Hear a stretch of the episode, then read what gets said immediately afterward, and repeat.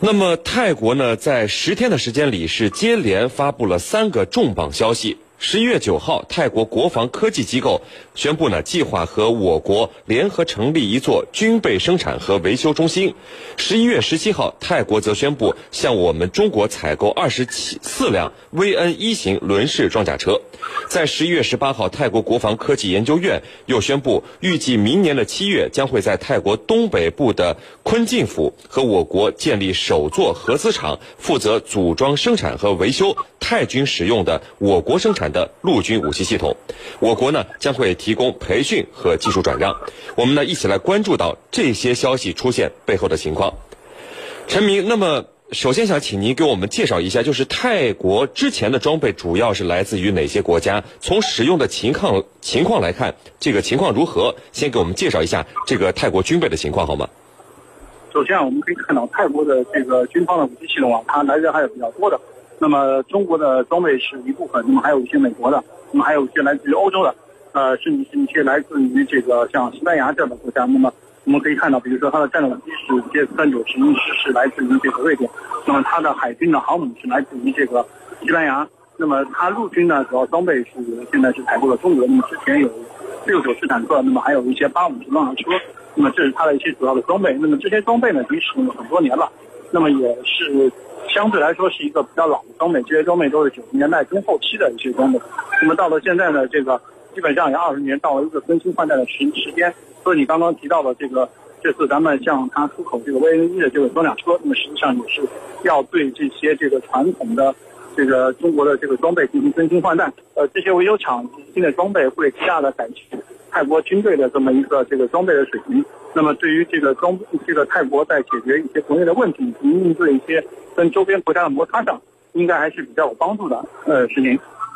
好的，那么陈教授，我们看就是十一月九号到十一月十八号十天的时间里，泰国连续发布了三条和我们中国有关的军备合作的消息啊，集中在这个海军和陆军装备。那么有分析就认为，我们中国现在已经成为这个泰国最大的武器装备供应国了，像美国、俄罗斯、乌克兰和西方的军火商就被我们中国的装备给挤走了。那么您怎么看这样的说法呢？呃，这里头啊，我觉得有很多因素在里头。其实刚才呢，呃，陈明啊也提到了一些，泰国武装部队之所以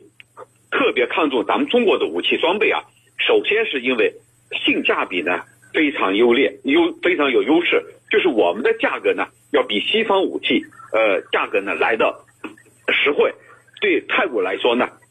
作为一个小国，那么中国的这种军事装备在价格上它能够接受。那特别是泰国面临预算压力非常大的情况下呀，那么这是一个他选择中国武器装备的一个最主要的考虑。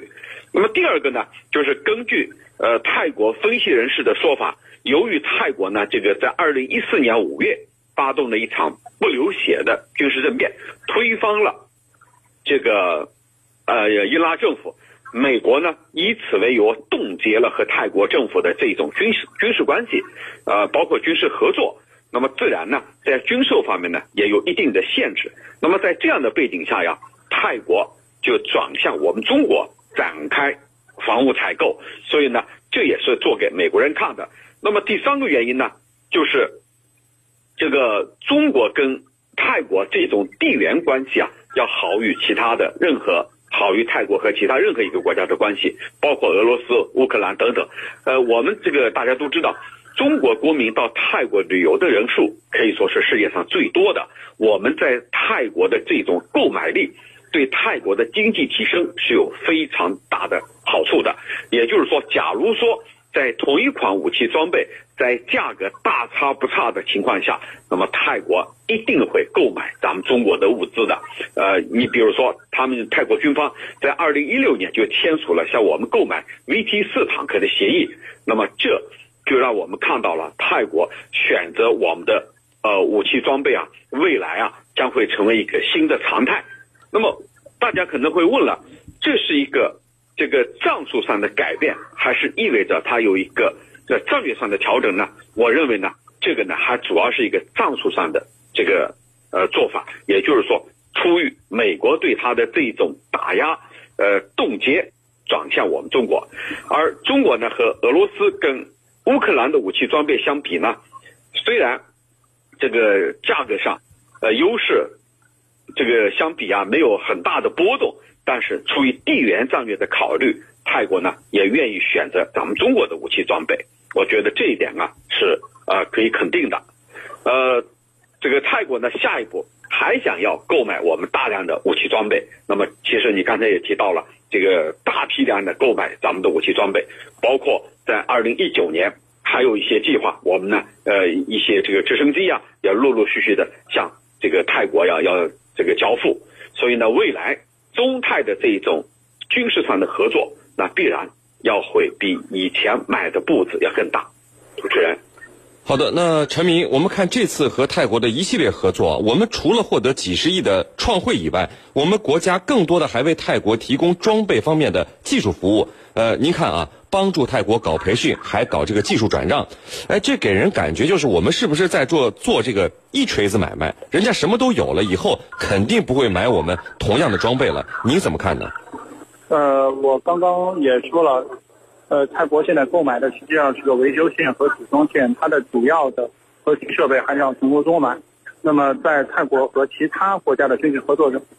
那么泰国军方也发现有个问题，就是说这些配件和这些维修价格非常非常的贵。呃，泰国的这个从西班牙买的这个航母，由于这个维修费用非常高，所以导致它的这个出勤率以及是它的这个整个的维修都存在很多的问题。导致这个泰国在这个航母的运用上比较吃亏，一直没有办法啊形成比较强的战斗力。那么，当中国现在这个提供这样的一个大修厂的建设，以及是一些提供一些关键设备的保障的话，那么导致这个泰国军方，尤其泰国的陆军，就可以比较好的能够加强自己的勤务的这个保障能力，尤其是维修方面。因为我们知道泰国军方的之前的这个勤务保障能力水平都啊不是很高，那么导致它这个装备在实际的运用过程中也也这个存在很多问题。那么呃，中国的装备目前一方面价格比较实惠，另外一个在这个使用上比较简便，那么比较适合这个泰国这种工业技术相对啊比较差一些的这个国家来来这个使用。所以说从这个情况上来讲，那么泰国选择中国的这个武器装备，进而啊让中跟中国合作建立自己的维修保障体系，那么这个是整个泰国国防工业以及是泰国军方维修保障体系的一个重要的进步。那么等于是原来我完全是靠买，靠由这个。国国外的这个供供应商来提供这个呃维修保障，那么导到这个泰国军方自己建立自己的维修体系，那么这个是从零到一的一个巨大的进步。所以在这个问题上，泰国军方是非常有兴趣，也是非常认真的去推动这个事情。因为这个事情从开始谈到现在这个落在地上，那么实际上周期并不长。这个也是说明泰国军方啊非常的有诚意，呃拿出这么多的钱，在他非常啊有限的预算中拿出这么多钱来推动这个事情。那么这个也可以看出这个泰国。呃，基本上把这个事情当做自己的一个重要的分权在实施。是您。好的，那么陈教授，您看之前就是我国应沙特的要求啊，在沙特是开设了无人机生产的工厂，然后呢，接下来阿联酋的一家防务公司是获得了我国彩虹无人机的全球销售代理权。那您看我国对外军售的方式发生了天翻地覆的变化，您怎么看这一系列的这个情况呢？好的，呃，以前啊，我们的武器装备啊出口都被视为是低端的物美价廉的东西，也就是说，我们最重要的是出口的物资装备，你再好，别人都觉得那是低端的。但是现在不一样了，我们最新出口的武器装备，其实它都凝聚着我们中国科技创新的结晶。我们比如我们推行的“中国制造二零零五”、“二零二五”，那么到目前为止呢？自从推出几年以来，已经硕果累累。军事武器装备呢，恰恰又成为中国制造二零二五的一个排头兵。也就是说，在这个方面，我们不再是过去低端的东西了，而是呢，真正意义上的物美价廉。那么，中国除了直接出口我们最先进的武器装备之外，还有一个就是刚才你提到的实施授权国外厂商进行销售。那么，这对我们中国来说呀。的确是一个翻天覆地的变化，它所体现出来的就是一种自信的表现。这个自信的表现是什么呢？就是我不用害怕我的这个里头重要数据仓促的泄露，没关系，我卖给你，通过你去替我打开市场。我们看阿联酋，阿联酋它是一个海湾合作成员国，那么它里头有六个海湾成员国，通过它，那必然会把这一款，比如说彩虹三、彩虹四、它打一体机，可以很好的去进行销售。因为海湾国家，一它是有钱的，二呢它有安全困境，总觉得自己不安全，所以呢它要四处购买它的最新装备。那么我们通过阿联酋，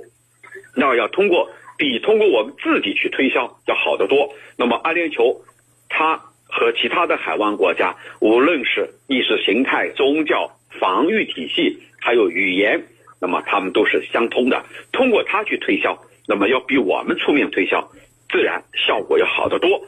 产生的回报要高得多。所以呢，更多的武器销售啊，未来都有可能出现。这意味着我们中国的军售要进入一个全新的时代。主持人。